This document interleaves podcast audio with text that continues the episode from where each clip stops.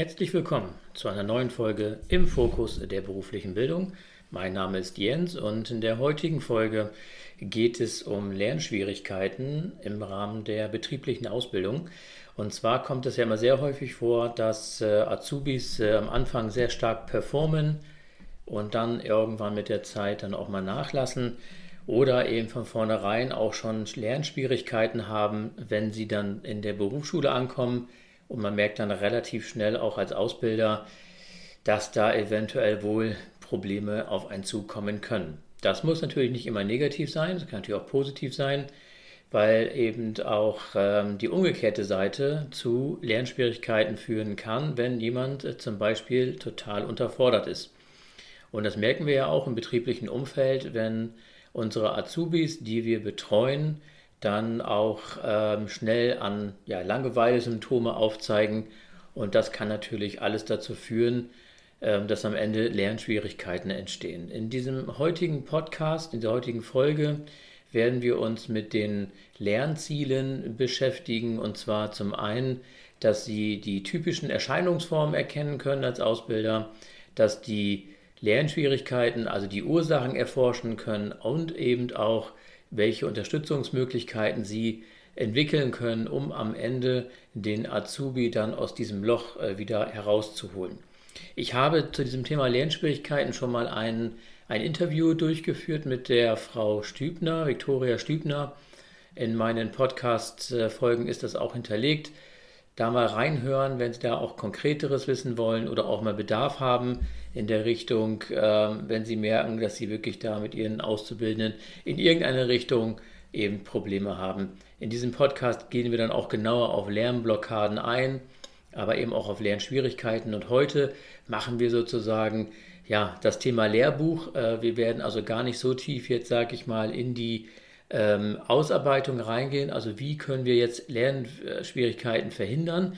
Das werden wir natürlich ansatzweise jetzt in diesem Podcast auch machen, aber im Schwerpunkt geht es hier wirklich nur um die Wissensvermittlung. Wie man nachher in der Situation einen Auszubildenden, egal männlich, weiblich, divers und so weiter, unterstützen kann, das ist immer eine Einzelfallsituation und da kann man eben auch nicht eine pauschale Musterlösung logischerweise entwickeln. Also daher geht es heute wirklich einfach mal um die theoretischen Grundlagen und weniger darum, aus einer Situation heraus etwas zu entwickeln, weil, wie schon gesagt, das ist immer individuell. Also, wir fangen erstmal ganz entspannt an und zwar mit den Ursachen. Wie ich gerade schon im, in den Eingangsworten gesagt habe, gibt es verschiedene Ursachen. das eine ist zum Beispiel eine Überforderung der ganzen Ausbildungssituation. Das kann sich vielerlei darstellen. Das muss nicht immer nur inhaltlich sein, also dass jemand den Lernstoff aus der Berufsschule, aus dem Betrieb nicht in irgendeiner Form äh, versteht oder diesen Zusammenhang nicht nachvollziehen kann, sondern Überforderungen können auch schnell mit dem privaten Umfeld zu tun haben. Also zum Beispiel zu Hause vielleicht noch äh, kleine Kinder ja, oder eigene Kinder, Geschwister, vielleicht ein Fahraufwand, finanzielle Sorgen, ähm, vielleicht auch das soziale Umfeld ist vielleicht nicht so stabil mit, der, mit dem Partner oder Partnerin. Und das kann alles dazu führen, dass am Ende Überforderungen entstehen.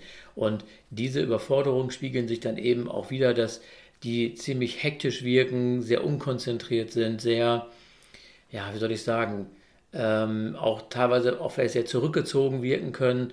Das ist bei Überforderungen eigentlich sehr stark zu sehen und auch die Ergebnisse am Ende äh, sind dann nicht zufriedenstellend. Das heißt, man sieht auch das, was sie machen, ist dann eben nicht auf dem Level, wie man es vielleicht gewohnt ist. Und gerade wenn man dann vielleicht so Richtung drittes Ausbildungsjahr guckt oder so ab der Hälfte, dann kennt man ja seine Auszubildenden auch und dann weiß man auch letztendlich, dass dort eigentlich gewisse Leistungen immer präsent waren, immer gut waren. Und das kann man dann als äh, Vergleichsmaßstab eigentlich ganz gut nehmen. Als nächstes haben wir die Unterforderungen.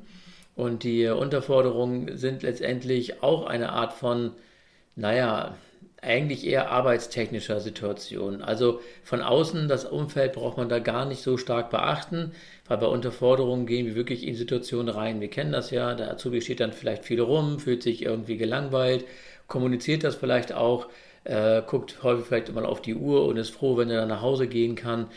Also das kommt auch sehr häufig vor, gerade in so klassischen Berufen, äh, auch ein bisschen klischeebehaftet, natürlich so wie im Friseurhandwerk und so weiter oder auch im Einzelhandel, dass dort eben die Auszubildenden ähm, das Nötigste vom Nötigsten lernen, also gerade im Einzelhandel, im Friseurhandwerk natürlich nicht, aber da ist ja auch so, dass im ersten Lehrjahr, sage ich mal, eher Randtätigkeiten gemacht werden und weniger, sage ich mal, direkt in der Praxis äh, auch wirklich gelernt wird zu schneiden und Haare zu machen. Aber auch das ist wieder von Betrieb zu Betrieb natürlich unterschiedlich. Ich gehe jetzt mal von dem, von dem Klischee aus. Das muss natürlich nicht so sein und das soll ja auch nicht so sein.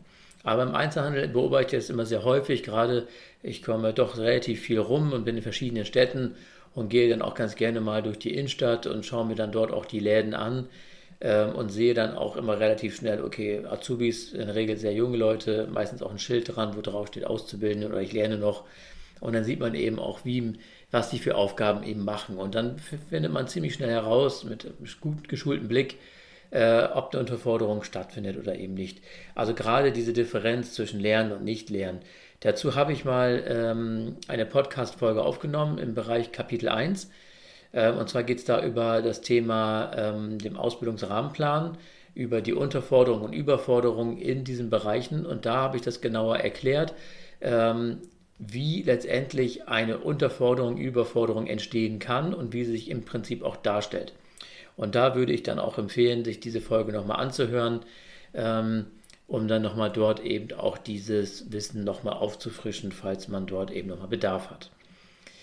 Des Weiteren kommt auch sehr stark es zu Lernschwierigkeiten, wenn es Unstimmigkeiten mit dem Ausbilder gibt oder mit dem Unternehmen an sich. Also das heißt, äh, man stellt fest, das ist ein Missverständnis oder die Azubis können sich auch teilweise mit dem Beruf gar nicht so identifizieren und auch schon gar nicht mit dem Ausbilder, dass man dann mit dem klarkommt. Ähm, das sind dann eher zwischenmenschliche Konflikte, die dort entstehen und die dann auch dazu führen, dass der, dass der Auszubildende und auch der Ausbilder dann eben eher sich auf Distanz halten. Der Ausbilder muss natürlich versuchen, diese Probleme zu lösen, diese Konflikte, sage ich mal, auch anzugehen und diese Unstimmigkeiten auch wirklich äh, zu ja, sag ich mal, äh, anzugehen und auch zu reduzieren, weil sonst wird es immer dazu kommen, dass der vielleicht in der Schule eine sehr gute Leistung erbringt, weil er sich da in einem wohlen Umfeld fühlt, aber im Betrieb halt eben nicht sauber arbeitet. Dann entstehen natürlich Fehler, es entstehen natürlich eben keine sauberen Arbeitsergebnisse und dann kann es natürlich eben dazu kommen, dass diese Unstimmigkeiten sich eben auch sehr stark auch durchsetzen. Gerade im Bereich der Benachteiligung haben wir das sehr häufig dass es da eben zu diesen Unstimmigkeiten kommen kann. Des Weiteren haben wir die allgemeine Situation auch nochmal als Ursache, wie ich gerade schon mal sagte, das private Umfeld, vielleicht Stress mit dem Freund. Jetzt hatten wir die Corona-Krise gehabt, äh, zwei Jahre lang, was auch sehr viele sehr belastet hat, weil sich eben nicht so entwickeln konnten, wie sie wollten. Gewisse, ja, ich sag mal, ähm, Veranstaltungen konnten vielleicht nicht so besucht werden, was man so in dem Alter einfach so macht das Leben ein Stück weit genießen und diese Zeit fehlt halt vielen Jugendlichen irgendwie. Und das kann natürlich auch so zu so einer psychologischen Belastung führen, die am Ende auch dann eben solche Lernschwierigkeiten oder eben auch solche, ja, wie soll ich sagen, ähm, so ein, also ein auffälliges Verhalten, sag ich mal, übergeordnet eben auch erzeugt. Also muss ich dann, wenn ich äh, feststelle, da ist irgendetwas nicht in Ordnung, dann muss ich mich als Ausbilder wirklich hinterfragen und sollte mir auch die gewisse Fragen stellen, ob ich in irgendeiner Form ähm, alles richtig mache. Und da gibt es letztendlich, sage ich mal, oder alles richtig läuft, besser gesagt. Und da gibt es letztendlich verschiedene Fragestellungen, die man sich als Ausbilder stellen kann, um gewisse ich sag mal, Probleme zu erkennen. Das eine wäre zum Beispiel, ist meine Ausbildung in Ordnung? Das wäre eine Frage, die man sich selbst kritisch reflektieren stellt. Mache ich die Ausbildung so, wie ich sie mache, richtig oder nicht? Ist sie modern? Ist sie auf die Situation angepasst oder ist das eher 0815 oder bin ich als Ausbilder vielleicht selber gar nicht in der Situation, das so zu bewerten, dass das alles in Ordnung ist? Vielleicht auch meine Meinung von Dritten einholen. Eine weitere Frage, die man sich stellen kann, ist natürlich auch wieder sehr personenbezogen. Was mache ich eventuell falsch oder richtig? Also wirklich mal zu reflektieren, sich ein Stück Papier nehmen, linke Seite, rechte Seite, in der Mitte einen Strich sozusagen und dann eben, was mache ich gut, was mache ich schlecht. Auch da vielleicht ins Feedback gehen, vielleicht mit anderen Abteilungsleitern, mit anderen Ausbildungsleitern, die kriegen ja auch immer einiges mit, gerade wenn man im Betrieb eine Rotation hat, sodass die Azubis auch von Abteilung zu Abteilung wandern, dann kriegt man relativ schnell mit, ähm, wenn man dann wirklich mal das offene Wort führt, was man vielleicht gut oder nicht so gut macht. Äh, das geht hier gar nicht darum, irgendwie eine eigene Leistung zu, zu schmälern oder eine eigene Leistung zu kritisieren, sondern es geht hier wirklich um das Fachliche ne? und auch das Methodische. Also bin ich wirklich in meiner Ausbildung, wie ich sie mache, gut aufgestellt. Dann kommt es häufig vor, warum eben auch, sage ich mal, Unterforderungen, Überforderungen entstehen können, ist halt eben die Art oder die Wahl der Methode äh, in der Ausbildung. Wenn ich vielleicht alles immer nur mit der Vier-Stufen-Methode erkläre und diese Vier-Stufen-Methode aber gar nicht unbedingt so das richtige Medium ist, aber ich gar nichts anderes weiß oder kenne, dann kommt es natürlich auch schnell da, dazu, dass wirklich dann auch in gewissen Situationen diese Unstimmigkeiten entstehen können. Und gerade Auszubildende tauschen sich ja im Rahmen der Berufsschule mit Gleichgesinnten ja aus und schauen sich dann auch wirklich an, was machen eigentlich die anderen im Betrieb oder wie machen sie das. Und das führt dann eben dazu, dass die das schnell mitbekommen. Bei denen läuft es irgendwie anders. Die lernen das anders, haben vielleicht auch eine Projektmethode oder vielleicht Leittextmethoden. Die machen vielleicht sogar einen richtigen Unterricht der, im Rahmen der berufsbildenden Zeit oder auch gerade im Betrieb über diese Grundthemen wie Betriebsrat, wie Tarifvertrag, vielleicht Urlaubsgesetz, Verhalten im Betrieb und so weiter, was ja alles ja auch im Rahmen des Ausbildungsrahmenplans ja vermittelt werden soll. Und das kann natürlich auch dazu führen, wenn ich die falschen Methoden anwende, dass es dann eben auch zu diesen sagen wir mal, Auffälligkeiten kommt. Natürlich haben wir immer wieder das Thema als Ausbilder ist das Thema Disziplin. Also Disziplinprobleme sind natürlich so der große Indikator gerade in Unstimmigkeiten in der Ausbildung. Es gibt genug, äh, sage ich mal, Azubis gerade in jungen Jahren, die lassen sich einfach nichts mehr sagen. Sie meinen, sie können alles, wissen alles und müssen sich und meinen auch, sie müssen sich nicht im betrieblichen Umfeld äh, unterordnen oder sich eingliedern. Äh, das ist ein ganz, ganz großes Problem, was in den letzten Jahren sehr stark aufgeploppt ist und was auch so mein Feedback ist aus vielen Betrieben, die sagen, naja, soweit ist alles okay, aber sobald man mal in den kritischen Kritikpunkt ausspricht oder auch mal disziplinarisch durchgreifen muss, weil man vielleicht morgens immer zu spät kommt oder weil er vielleicht seine Aufgaben nicht so macht, äh, dann haben, das juckt die dann nicht so wirklich, sagen die dann, und dann haben wir natürlich ein Problem weil eben auch dieses betriebliche Umfeld muss ja antrainiert werden und gelernt werden. Und da entstehen sehr große Reibungspunkte. Genauso wie auch mit dem Führungsstil.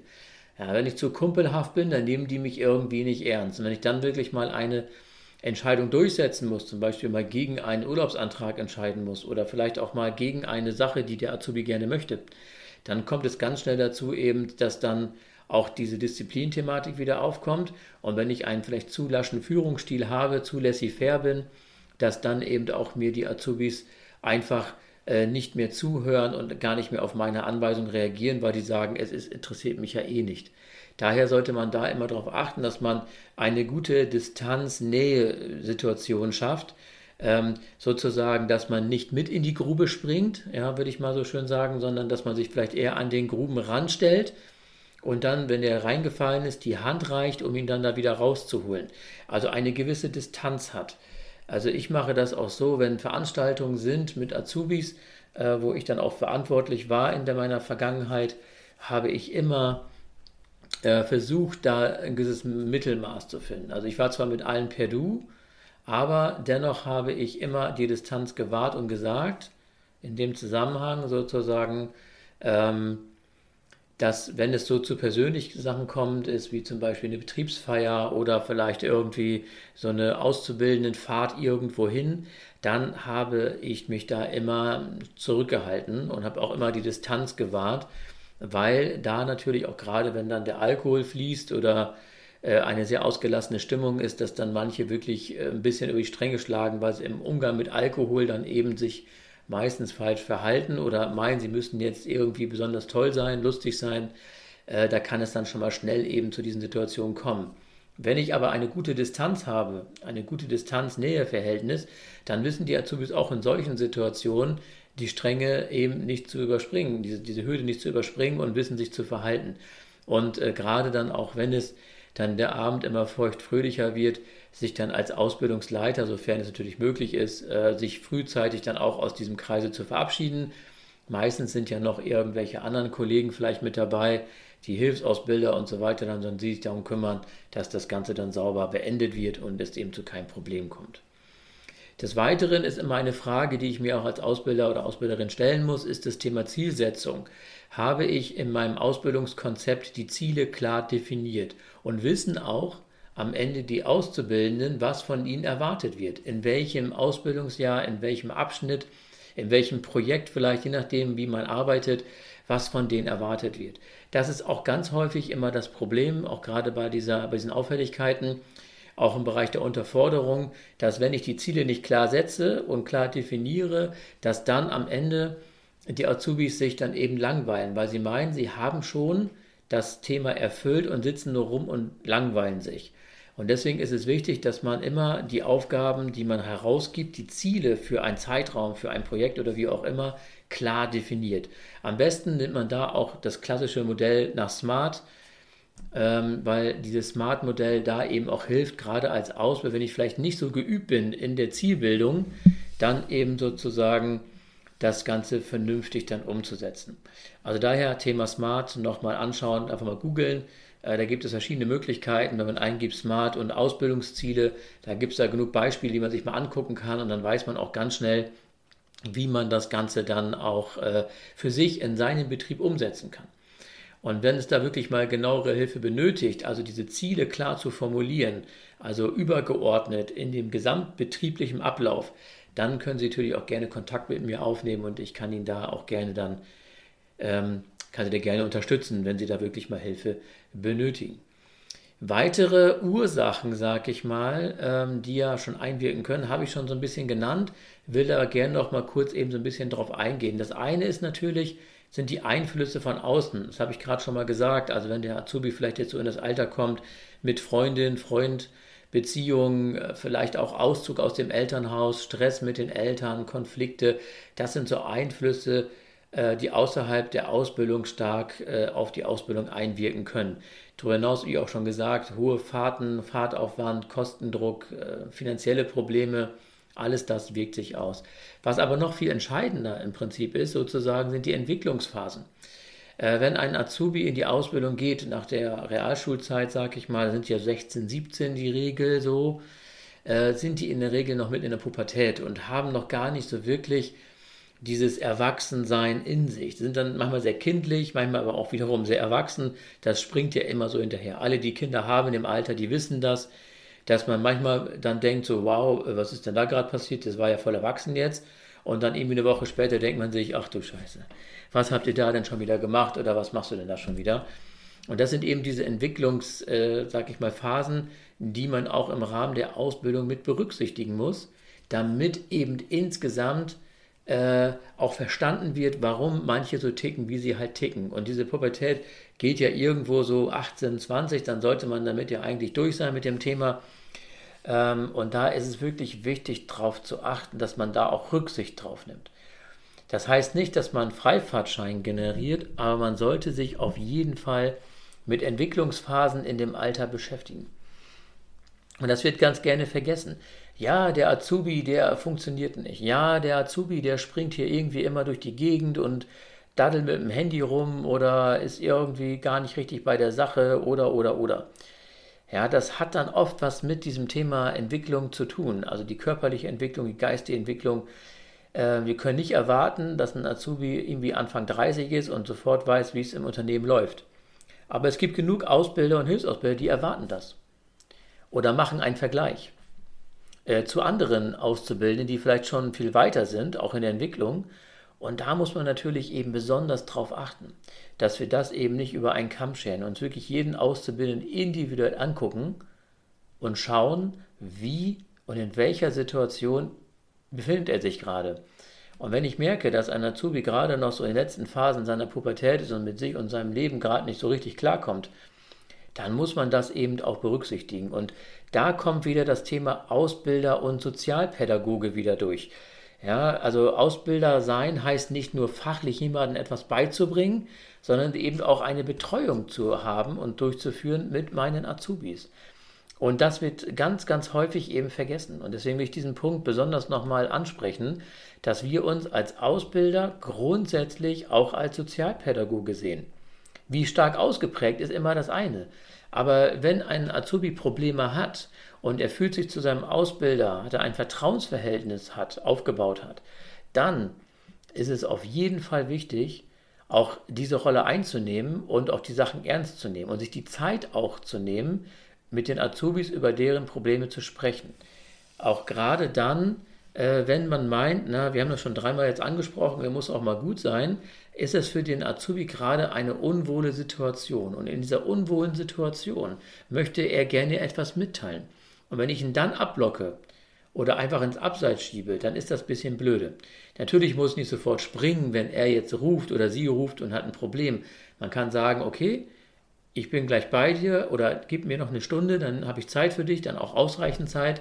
Ja, sondern auch kein Telefon mitnehmen, kein Handy mitnehmen, sondern in diesem Gespräch wirklich eine Ruhesituation schaffen und sich dann auch nicht von irgendwelchen Telefonen oder anderen Gesprächen ablenken lassen, weil dann merkt der Azubi, dass man sein Problem nicht ernst nimmt. Und dann bauen wir wieder eine Distanz auf, die vielleicht so groß wird, dass der Azubi sich denkt, naja, zu dem brauche ich eh nicht hingehen, der hat eh kein Ohr für mich. Also fresse das irgendwie rein oder versuche das irgendwie anders zu verarbeiten. Und deswegen ist es wichtig, diese Entwicklungsphasen mit zu berücksichtigen. Und das ist nicht nur im Rahmen der Pubertät so, sondern es gibt ja auch Mitarbeiter in der Ausbildung oder Umschüler, die vielleicht schon höheres Lebensalter haben, die vielleicht auch einen großen Rucksack mit sich rumtragen müssen und eben auch dort in so einer Entwicklungsphase stecken. Ähm, in der die sich gerade befinden, um ihr Leben neu zu strukturieren. Und da sollte man auf jeden Fall auch immer als mit einem sozialpädagogischen Gedankengang auch daran gehen, wenn die mit Problemen auf einen zukommen.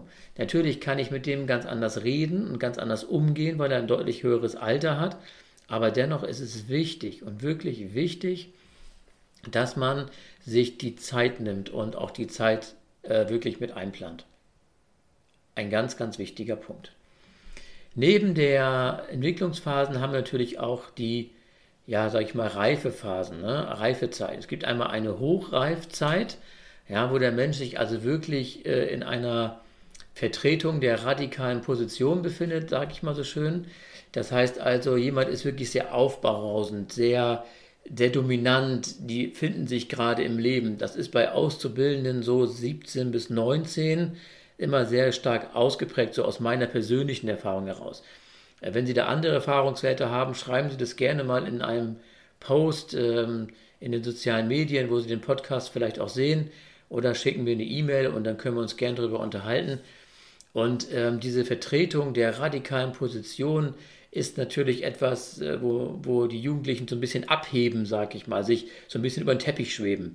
Äh, und da muss man sehen, dass man sie auch wieder ein bisschen runterbringt und sagt, ey, du bist nur Azubi, du bist zwar im dritten Lehrjahr, aber du bist noch gar nicht so weit.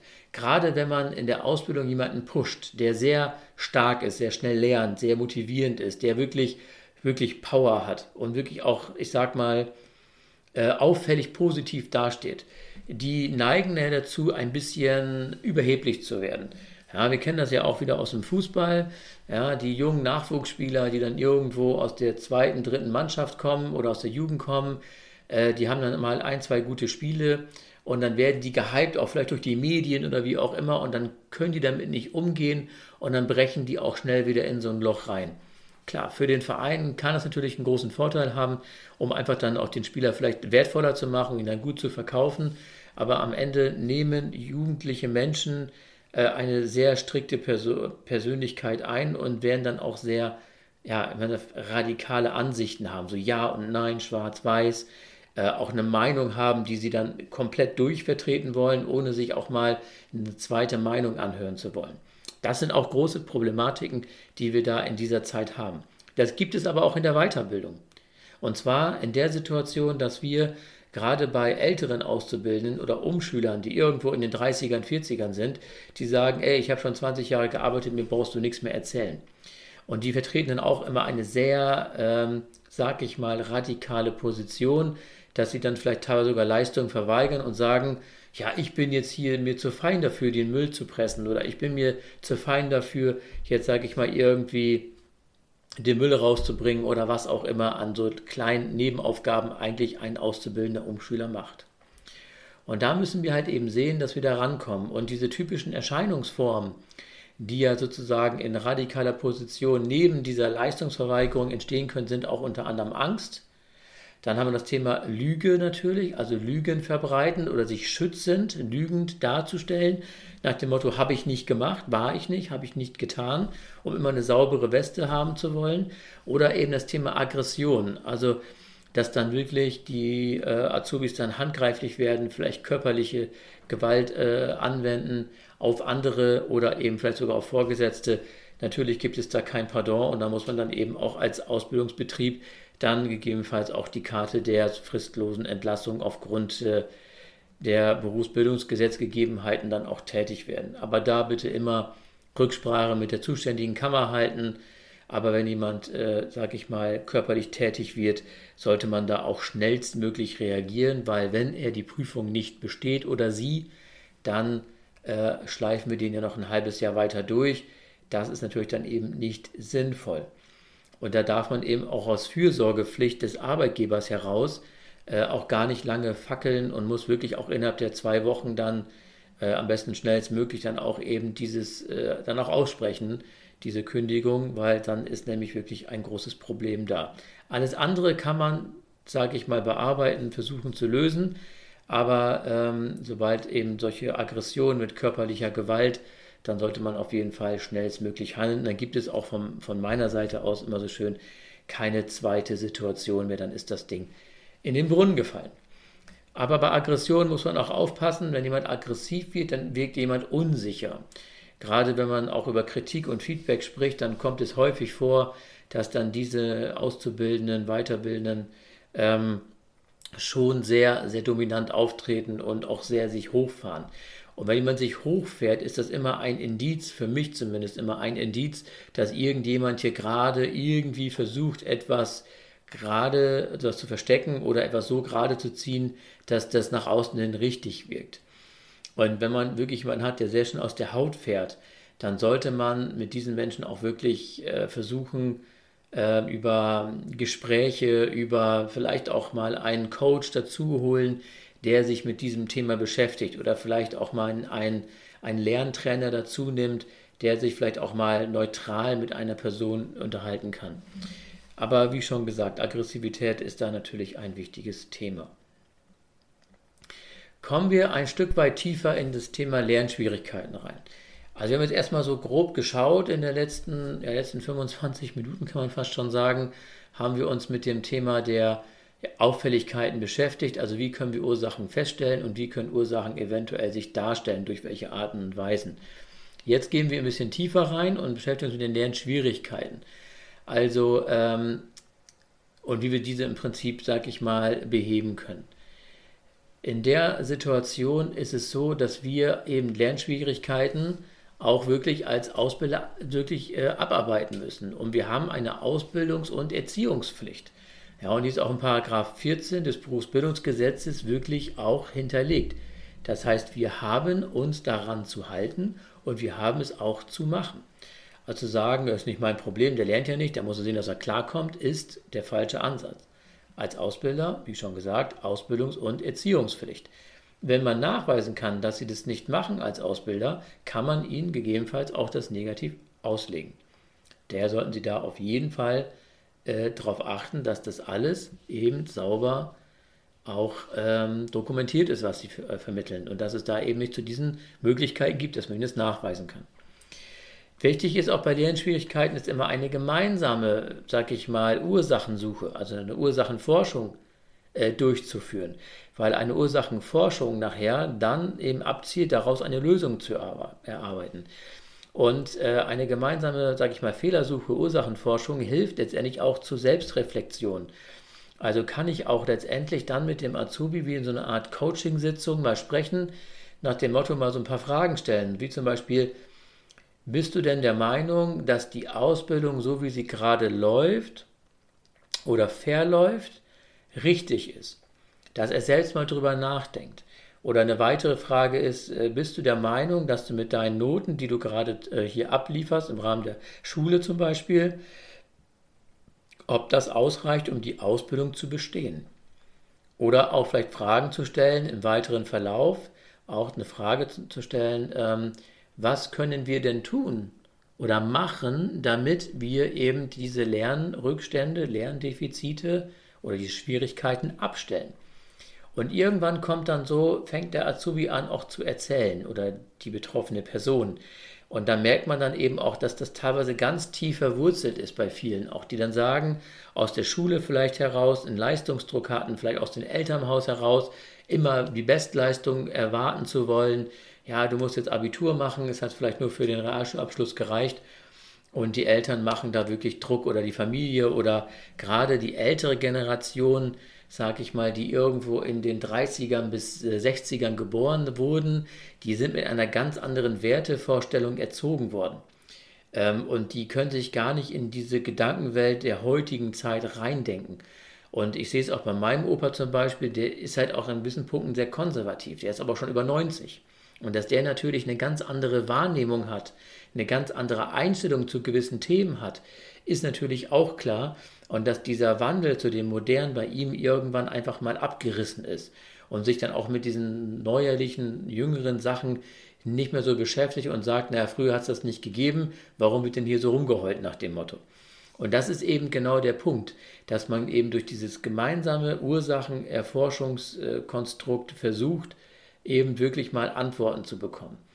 Und da kann ich als Tipp, als Ausbilder auch wirklich nur einen Tipp geben, wenn man so ein Gespräch führt, sich darauf gut vorzubereiten, auch vielleicht ein paar Taschentücher bereit äh, zu legen hat, äh, weil wenn wirklich mal erstmal das Vertrauen da ist und der Damm bricht, dann bricht der Damm. Und dann läuft es erstmal eine halbe Stunde und dann wird nur erzählt, und zwar vom Azubi aus. Und dann lasse ich ihn auch ausreden. Ich gehe gar nicht groß dazwischen. Ich lasse ihn wirklich einmal abladen und baue dann im Anschluss darauf sozusagen immer weiter auf, ähm, und versuche am Ende dieses, dieses Gesprächs, was dann vielleicht ein bis zwei Stunden geht, dann vielleicht auch eine Motivation aufzubauen, eine Hausaufgabe mitzugeben, woran er arbeiten soll.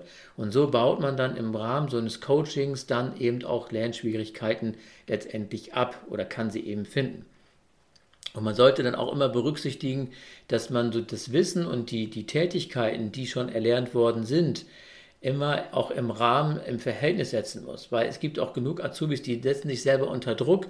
Äh, die gucken sich dann irgendwelche Schulbücher an oder Fachbücher an und gucken schon mal ein bisschen in die Zukunft, was kommt denn noch so an Inhalt.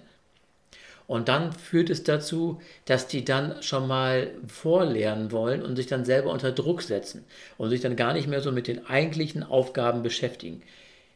Leider kommt es häufig vor, ich weiß nicht warum, aber das ist auch so meine persönliche Erfahrung, dass das bei Auszubildenden, ähm, also bei, bei Frauen und Mädels sehr häufig ist, bei Frauen und Mädchen sehr häufig ist. Warum? Weil die auch wieder von den Eltern immer wieder gedrückt werden. Als Frau musst du dich durchsetzen, als Frau musst du gleichberechtigt sein. Man gibt ihnen was an die Hand, dass man gleich den signalisiert, du als Frau bist nicht so leistungsstark wie Männer, deswegen musst du immer 10% mehr geben, was ein totaler Quatsch ist. Aber so, wird, ist, die so ist die Gesellschaft aktuell eben sozusagen äh, getriggert. Ja, Männer schmeißen alles hin oder kriegen alles hingeschmissen, die gehen ihren Karriereweg und Frauen müssen immer 10, 20 Prozent mehr geben.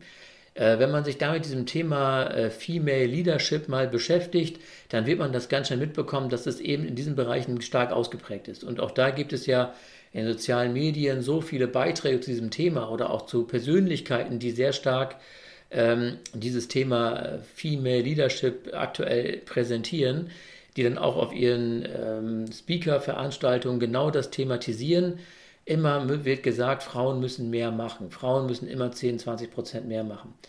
Die Leistungssituation muss gleichwertig sein. Aber Frauen neigen dazu, aufgrund der Entwicklung, auch aus der Schule heraus, dass Frauen immer mehr Gas geben müssen als Männer. Und das ist letztendlich eben dann auch daran geschuldet, dass sie dann eben auch am Ende, sag ich mal, dann durch dieses äh, Verknüpfen von, von, von Wissen und Tätigkeiten und durch dieses Voranschreiten eben sich mehr unter Druck setzen. Und das führt dann eben am Ende auch zu Lernschwierigkeiten, weil dann das Gelernte einfach zu viel vielleicht ist oder zu kompliziert und dann kommt es dann eben auch zu diesen Problemen. Und äh, dieses Thema Lernschwierigkeiten, da kann man jetzt noch 15 Podcast-Folgen drüber machen oder 30 oder 50 oder 100. Aber ähm, man muss da immer wissen, dass man immer individuell halt eben genau gucken muss. Und man sollte eben auch immer, wenn man dann so Lernschwierigkeiten definiert, auch die Zeit geben, dieses auch umzusetzen. Das heißt also auch das Erlernte, wie ich das ja schon in anderen Folgen gesagt habe, im Rahmen der Ausbildungsmethoden, auch immer die Zeit geben, das zu üben, das zu vertiefen, das zu verinnerlichen. Weil wenn ich von Thema zu Thema renne und ich gebe die Möglichkeit nicht, das wirklich mal in Ruhe auszuarbeiten, in Ruhe nochmal zu durchdenken, also in, sozusagen nach der Theorie in die praktische Phase zu gehen, dann kommt es häufig vor, dass dann eben der Lernstress auch entsteht, weil sie es dann nicht verstanden haben, vielleicht beim ersten Mal. Und das nächste Thema kommt schon, dann baut man auch wieder einen Druck auf und dann kommt es schnell zu einer Überforderung und damit dann eben auch zu diesen Lernschwierigkeiten.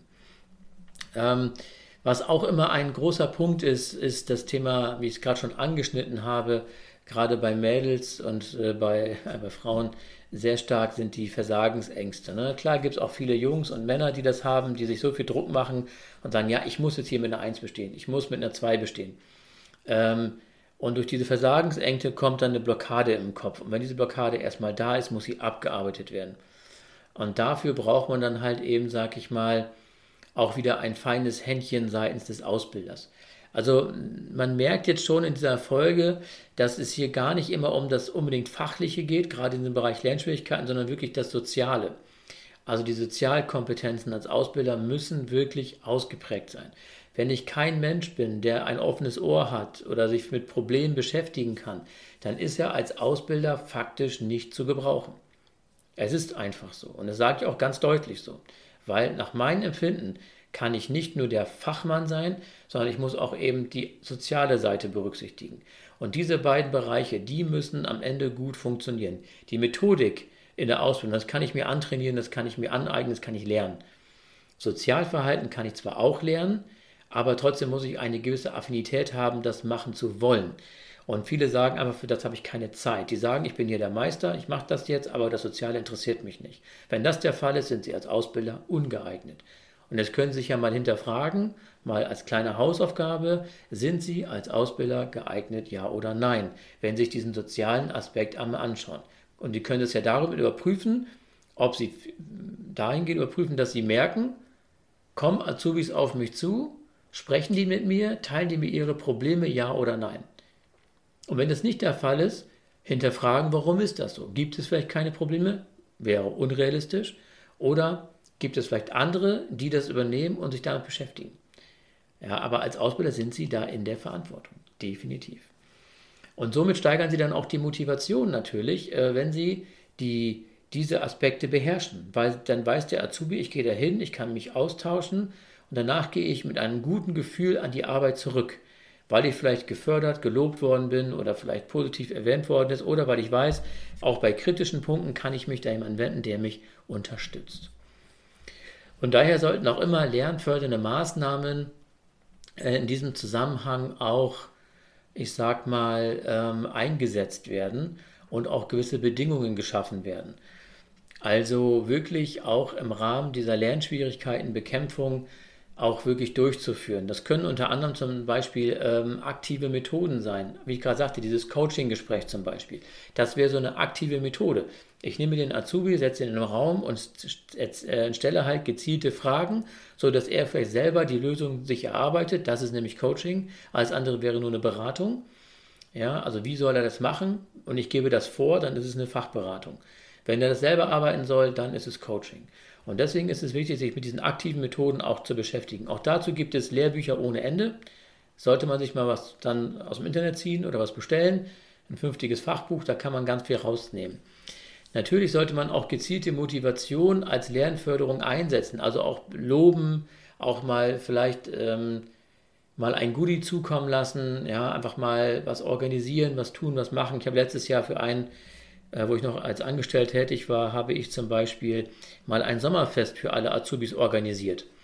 Weil ich gesagt habe, äh, die haben sich das verdient, die haben echt eine super Ausbildung. Manche haben sogar äh, zwei Lehrjahre in ein, also zwei Ausbildungsjahre in einem Ausbildungsjahr lernen müssen, weil sie eben zwei Schultage in der Woche hatten. Und damit kann man halt eben auch wunderbar dann diese, sage ich mal, Motivation und die äußeren Bedingungen auch ein bisschen anpassen und auch die Motivation eben zu erhöhen. Wichtig dabei ist auch immer, dass man den Lerntyp beachtet. Das heißt also auch wirklich äh, zu schauen, inwieweit ist der, ist der Azubi auch mit der Methode auch wirklich konform. Und dazu habe ich auch schon einige Folgen aufgenommen zu dem Thema, sodass wir da eben auch uns äh, diese Folgen nochmal anhören können. Und da ging es wirklich darum, eben Azubis nicht in gewisse, ich sag mal, Schubladen zu stecken, sondern eben auch wirklich uns individuell mit den Lerntypen beschäftigen. Und mit der Frau Stübner habe ich dazu ja auch ein Interview gemacht, wo wir dieses Thema Lerntypen, Lerntypentest mal genauer analysiert haben und sie auch aus ihrer Praxis heraus erzählt hat, dass es eigentlich ähm, immer Mischsituationen sind. Es gibt nicht den klaren audiovisuellen Lerntypen oder den nur haptischen Lerntypen, der nur per Hand lernt, weil ich brauche immer die Augen, ich brauche immer die Sinne, ich brauche immer das Herz dabei, wie es so schön heißt, um am Ende dann auch wirklich zu lernen. Also da kann man sich in diesen äh, Folgen auch nochmal informieren darüber, über die Lerntypen, Lerntypentest und auch das Interview. Ist also auch sehr, sehr spannend, sich das auch mal anzuhören, wenn man da noch mal ein bisschen Bedarf hat. Sollte man feststellen, gerade zum Ende der Ausbildung hin, dass es da wirklich ein Problem gibt äh, mit Inhalten und gerade im Bereich Politik und Wirtschaft, äh, Mathe sind so typische Fächer, die dann im Rahmen der Ausbildung immer so ein kleines K.O.-Kriterium sein können oder den Notenschnitt kaputt machen, gerade im Handwerk ist es so, das ist meine persönliche Erfahrung, dass da die Auszubildenden in der Regel, was Politik und Wirtschaft angeht, nicht so gut aufgestellt sind und eben auch dort meistens noch einen doch erheblichen Lernbedarf haben. Und wenn ich dann aber hingehe und ich dann wirklich äh, daraus einen Unterricht gestalte mit denen zusammen, dann gebe ich denen auch eine Sicherheit, mit der die dann deutlich besser und deutlich zielstrebiger, sage ich mal, dann auch in die Prüfung gehen und sich auch deutlich besser orientieren können. Ähm, ich habe das mal im Einzelcoaching gemacht, äh, Coaching nicht, in der Einzelausbildung gemacht mit einer Auszubildenden, die stand kurz vor der mündlichen Prüfung, fühlte sich total unsicher in den Themengebieten, die äh, drankommen konnten. Und dann haben wir uns wirklich hingesetzt und haben jeden Tag über zwei Wochen eine Stunde eben dieses Fachgespräch geübt. Also welche Fragen, was wird erwartet an Antworten und dann war das wie so ein Konditionieren. Ne? Erst war das ganz, ganz einfach, ganz schlicht gehalten. Die Antworten waren auch gar nicht so tief. Und dann mit der Zeit haben wir immer wiederholt. Und dann wurden die Antworten immer besser, immer tiefer, immer, immer besser. Und am Ende hat sie, glaube ich, sogar mit einer 2 oder 1 minus bestanden, diese mündliche Prüfung. Und dann hat sie als Gesamtergebnis dann eben auch mit einer 2 bestanden. Sie war natürlich super happy, weil, genau, eine 1 war es, weil sie brauchte nämlich 93% oder 94%, um noch eine Gesamtnote 2 zu bekommen.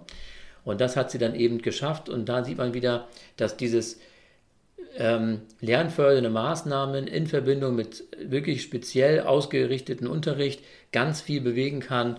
Und die Frau war super happy, als sie die Prüfung bestanden hatte und äh, ja, hat ihr Ziel im Prinzip erreicht und das war halt eben wirklich wichtig. Und da muss man sich auch Zeit nehmen, als Ausbilder pädagogisch eben auch vernünftig das auch umzusetzen. Des Weiteren natürlich ein ganz wesentlicher Punkt äh, unter den Maßnahmen und Bedingungen ist natürlich das Thema Vertrauen. Habe ich ja gerade schon mal drüber gesprochen und auch schon mal drüber äh, philosophiert, äh, was das genau bedeutet mit dem Vertrauen, will ich jetzt gar nicht mehr groß drauf eingehen, aber wichtig da nochmal eben immer Vertrauen, Nähe, Distanz, äh, das funktioniert dann dementsprechend ganz gut. Also wie schon gesagt, das ist so das Thema ähm, Lernschwierigkeiten mal auf der rein theoretischen Art und Weise mal heranzugehen.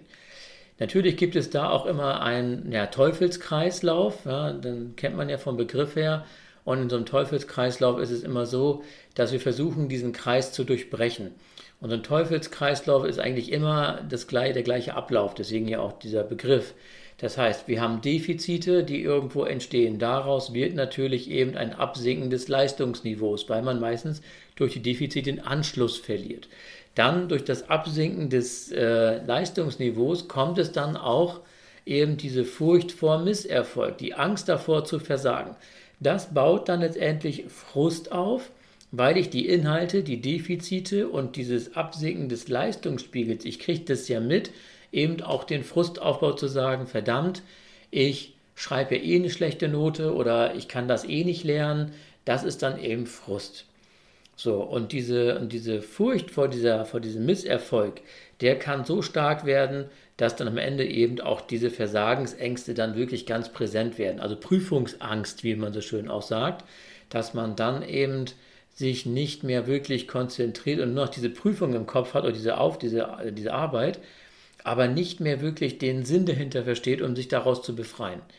Und deswegen sollte man immer auch dann versuchen, schnell zu analysieren, was ist das Problem, damit dann der Betreffende nicht in eine Vermeidungsstrategie, in eine Vermeidungssituation reinkommt. Sich also rausschälen aus Verantwortung, Aufgaben lieber abgeben, in der Schule sich dann lieber vielleicht krank melden, statt hinzugehen.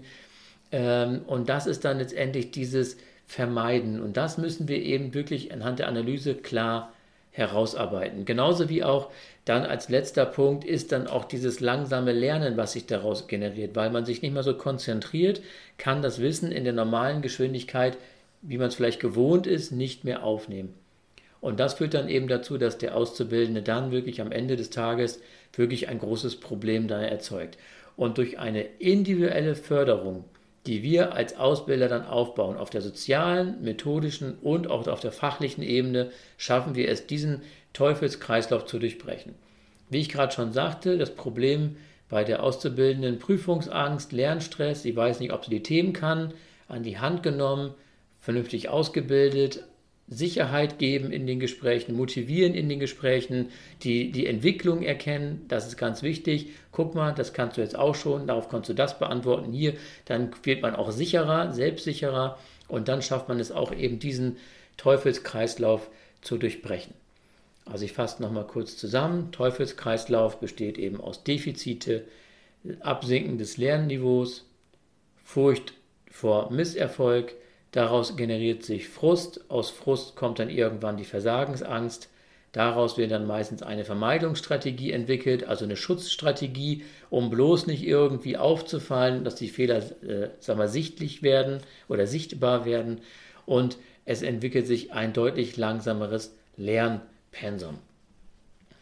Das ist sozusagen die Geschichte dazu. Als letztes haben wir dann natürlich eben auch die Lernerfolge, da habe ich gerade schon drüber gesprochen und das sind natürlich dann auch die positiven Aspekte dahinter. Ja, das heißt also durch Lernerfolge äh, werden natürlich eben auch definiert und die Schulsysteme in Deutschland sind halt sehr klassisch. Ne? Es gibt halt das Notensystem 1 bis 15 oder A0 oder 1 bis 6, je nachdem welche Schulform. In den seltensten Fällen gibt es eben auch noch vielleicht äh, sage ich mal, diversere Bewertungsmethoden wie an vielleicht integrierten Gesamtschulen. Die haben dann auch noch ein Bewertungsformular von nicht gezeigt bis äh, gar nicht gezeigt, also in vier oder fünf Stufen, in der Regel nur vier, um die Mitte nicht zu haben. Ähm, aber da kann ich eben, sage ich mal, Lernerfolge, sage ich mal, definieren. Und das kann man auch differenzieren in der Schule. Da geht es ja halt um Noten, wie schon gesagt, da geht es Lernen und Zeitdruck. Da geht es eben auch um das Lernen und der, der Lernwege dass man das eben auch dann mit dem Lehrer bespricht, sodass dann auch die Erfolge sich dann durch dieses individuelle Herausarbeiten auch wieder einstellen. Darüber hinaus haben wir dann eben auch noch das Lernen im Vergleich zu anderen, dass wir also versuchen, Gruppen zu bilden, vielleicht Zweierteams zu bilden, die die Schwächeren mitnehmen. Auch das hat sich immer in der Praxis sehr gut äh, bewahrheitet und auch gezeigt, dass leistungsstarke Azubis gerade im Bereich Mathe die Schwächeren auch gut mitreißen können. Ja, oder eben auch Lernerfolge durch Auswendiglernen, also wirklich die unterste Ebene der Abfragen, sage ich mal, der pädagogischen Taxonomie, will ich mal sagen. Also nennen Sie Fragen dann eben auch ein, darauf aufbauen, dann, dann immer komplizierter werden, dann auch das Ganze aufzubauen.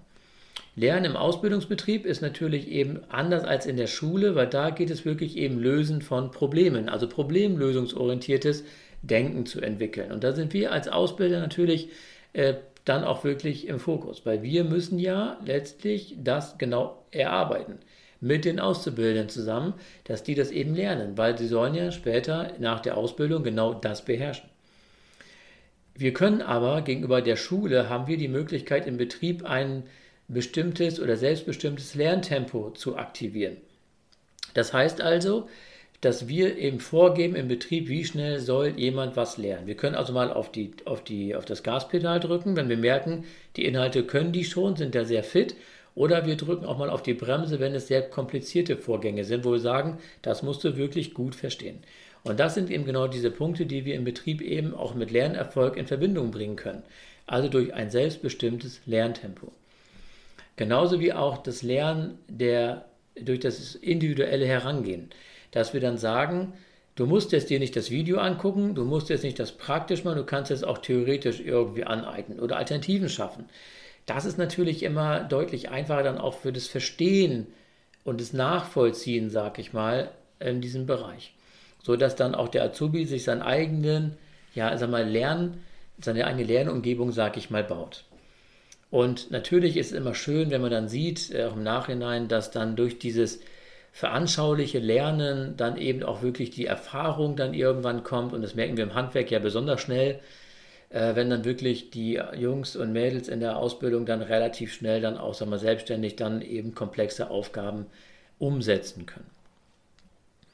Und daher sollte man immer darauf achten, dass wir eben ähm, realitätsnah bleiben, weil Jugendliche fangen oft an zu fantasieren, wie es so schön heißt, ähm, oder durch neue Herausforderungen so eine Art Fantasiesituation machen. Ja, ich bin ja so gut und dann kann ich ja mal einen Meister machen oder dann kann ich ja auch nochmal schnell eben hier einen Fachlehrgang besuchen.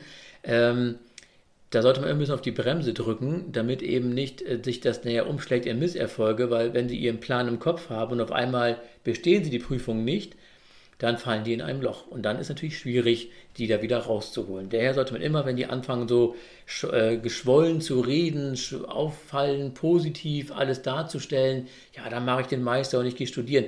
Einen Plan zu haben, ist nie falsch.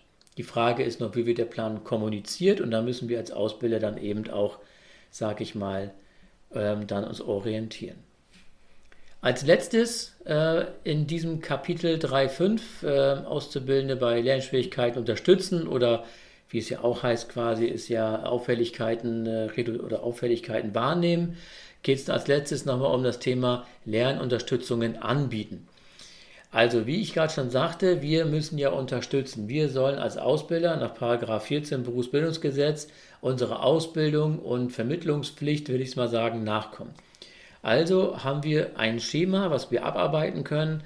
Und zwar ist es halt eben das erste, ist klar, das Thema Lernschwierigkeiten und Verhaltensauffälligkeiten beobachten. Das ist wie bei einer Beurteilung, da kommen wir noch im nächsten Kapitel zu, ähm, zu sehen, wie wird eigentlich beobachtet. Also ich schaue mir das an, mache mir ein paar Notizen und dann, wenn ich die Notizen gemacht habe, gehe ich in das Gespräch. Dann wird in diesem Gespräch die Ursachen begründet und auch ergründet. Das kann ich durch ein Interview machen, das kann ich vielleicht durch ein Einzelgespräch machen oder halt eben auch in Form eines Coaching-Gesprächs, wenn ich dann wirklich Coaching kann. Kann ich das nicht, dann und bin Führungskraft, bin ich ja als Ausbildungsleiter oder Ausbildungsverantwortlicher, dann sollte man sich da vorher nochmal informieren über den idealen Gesprächsverlauf. Das ist sozusagen die Vorstufe vom Coaching, weil ich dort eben, sage ich mal, mit einem klaren Schemata äh, den Ablauf wirklich durcharbeiten kann. Wenn wir dann das Gespräch führen und die Ursachen ergründet haben, gehen wir genauer rein und schauen uns die möglichen Lösungen an, die wir mit dem Azubi zusammen erarbeiten. Das geben wir nicht vor, sondern das wird erarbeitet mit dem Azubi zusammen. Er selber soll also trotzdem schon auf seine Lösung kommen und Vorschläge machen, wie wir dieses Problem nachhaltig lösen können. Und wenn wir merken, dass er keinen Ausweg findet, müssen wir halt die Fragen anders kommunizieren, vielleicht kleinschrittiger werden, um dann genauer das Problem zu, äh, zu, zu analysieren und zu finden. Weil am Anfang fühlen sich vielleicht viele etwas überfordert mit der Situation, gerade wenn die dann da sitzen beim Ausbilder und vielleicht Vertrauen ist noch gar nicht so da, dann sollte man auf jeden Fall daran in dem Smalltalk erstmal arbeiten, in der sogenannten, äh, ja, in der nullten Phase sozusagen, das ist sozusagen das Gespräch vor dem eigentlichen Gespräch, wo man dann sozusagen erstmal auslotet, was wollen wir eigentlich erreichen. Und in der Analyse quasi dieses Come Together, äh, wie es schön heißt, ähm, da fangen wir dann an, erstmal in diesem Come Together erstmal abzustimmen, worum geht es hier eigentlich, was ist eigentlich das Thema? Und dann fangen wir an, dann weiter diese Lösungsmöglichkeiten dann zu arbeiten, wenn wir dann wirklich sozusagen dann bei der Bedarfsanalyse dann durch sind. Als letztes werden dann die Maßnahmen sozusagen äh, vereinbart und auch eine Hausaufgabe aufgegeben und man trifft sich dann regelmäßig im Rahmen der Ausbildungszeit mit dem Ausbilder und dem Azubi oder den Azubis, je nachdem, wie man es führen möchte, und werden dann dort eben über diese Entwicklung sprechen. Und dann ist es wichtig, eben positive Aspekte aufzuzeigen, kleinschrittig zu sein, um dann Lernerfolge darzustellen, um am Ende eben auch diesen Lernerfolg, sag ich mal, zu entwickeln. Weil sonst haben wir ja das Problem, dass wir eben äh, diese Schritte nicht erreichen, wenn wir das zu groß machen. Und dann ist es für den Azubi eben auch wieder ein negatives Ereignis, Gefühl und damit ist es natürlich auch nicht so dolle. Daher sollte man da wirklich darauf achten, dass man das vernünftig, kleinschrittig aufbaut. Auch da sollte es äh, mal Fragen geben oder Probleme haben im Unternehmen, dann können Sie mich natürlich gerne kontaktieren. So, kommen wir nun zum Schluss unserer heutigen Folge. Die ist deutlich länger, aber das ist halt eben eine zusammenhängende Folge. Das finde ich auch dementsprechend ganz gut.